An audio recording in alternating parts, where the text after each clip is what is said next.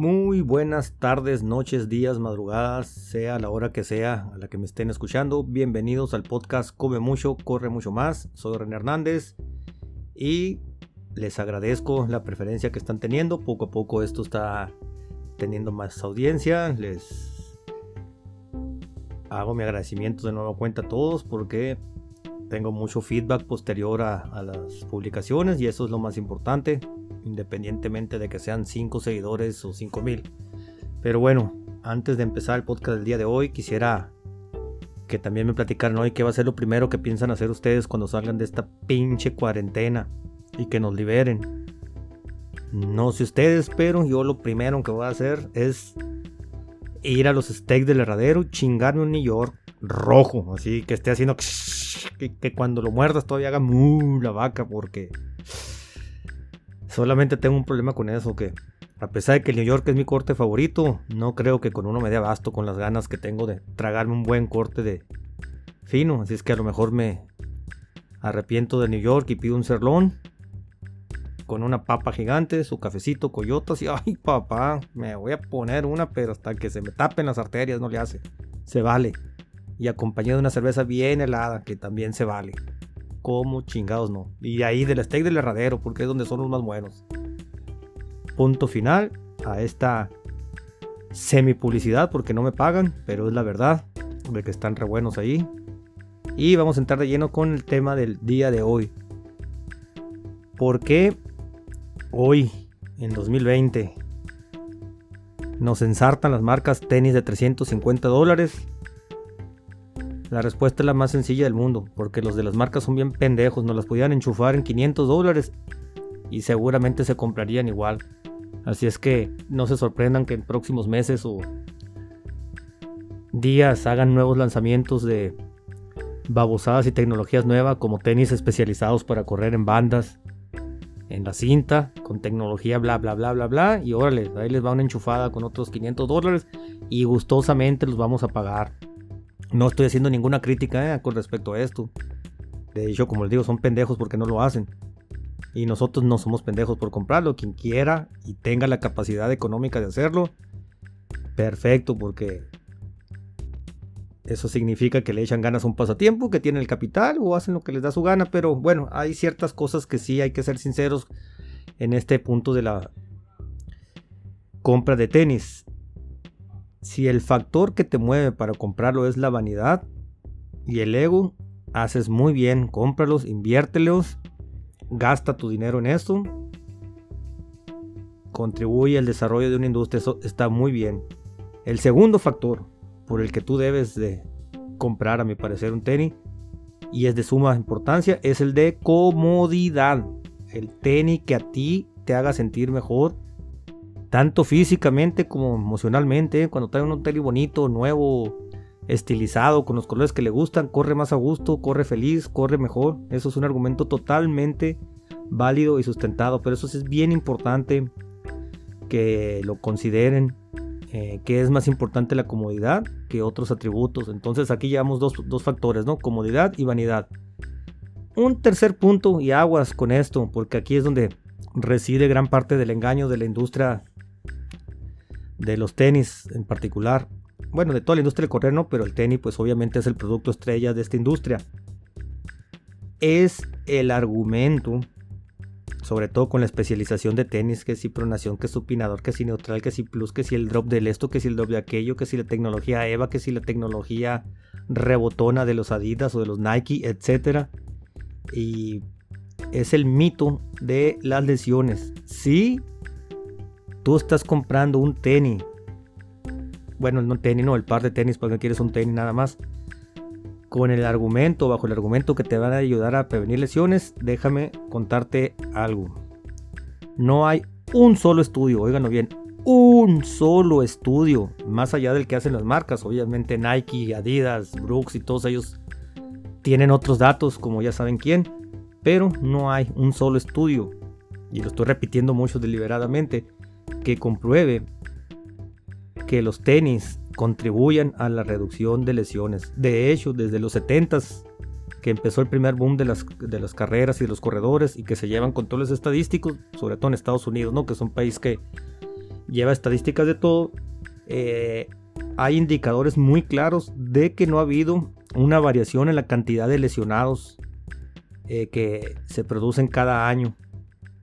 A pesar de que las marcas claman cada día mejoras en las tecnologías y más eficiencia y tenis especializado en cierto tipo de corredor, cierto tipo de pie para una persona con estas características, con la otra, etc.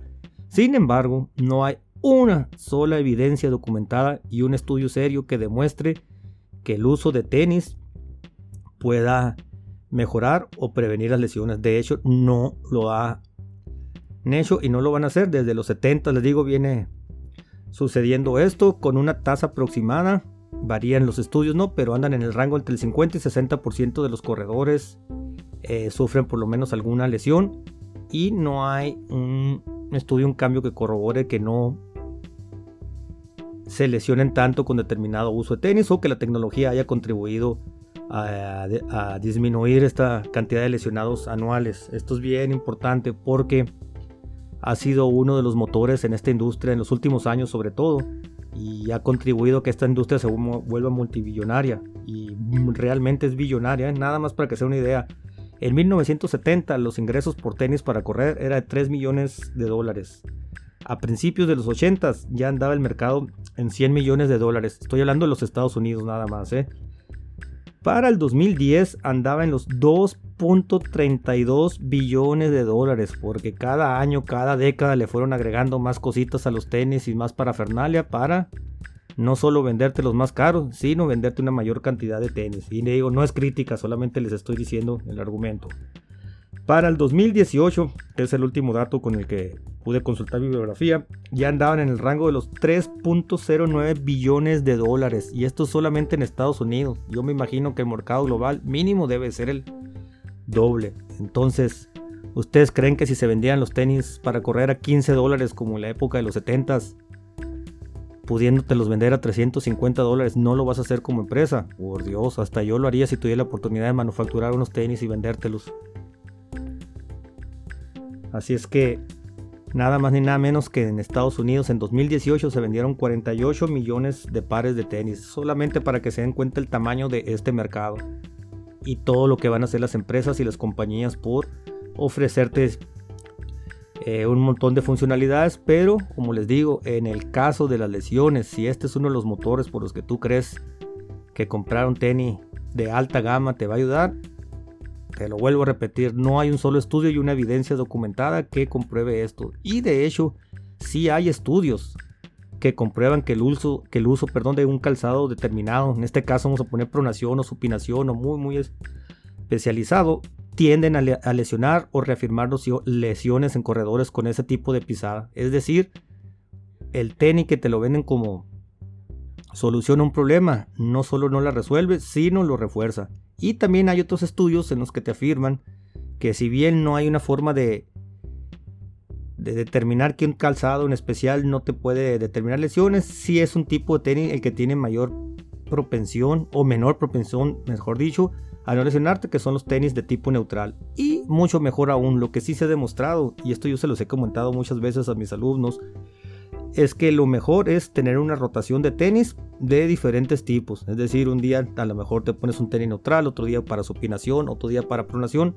¿Por qué? Porque cambias los puntos de estrés en tu, en tu forma de apoyar, en tu forma de pisar y no sigues creando tensión en una sola posición del tenis. Esto te ayuda mucho a, a reducir, te digo, los puntos de estrés y la forma en la que pisas, de tal manera que si hay algunos estudios que por lo menos te indican que te pueden ayudar la rotación de diferentes tipos de tenis, no del mismo tipo de tenis rotándolo varias veces. La rotación de diferentes tipos de tenis te puede contribuir a una menor cantidad de probabilidades de lesionarte.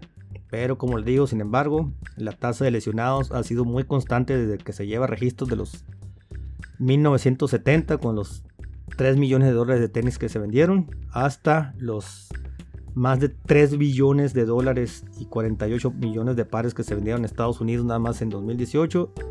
En todas esas tres décadas no se ha podido demostrar que el tenis contribuya a que no te lesiones, ¿sale? Pero como les digo, si es para pachuquear y quieres lucir bien estilero, adelante. Y lo más importante, como les digo, es la comodidad, que tú te sientas cómodo, a gusto, feliz con un par de tenis, ese es el principal indicador. Y bien, si tienes los recursos y te hace feliz pagar 350 dólares o 400 por un tenis rebotón, de la misma manera que te pueden hacer feliz comprar unos tenis del Ross en 30 dólares, a mí personalmente eso me hace mucho más feliz.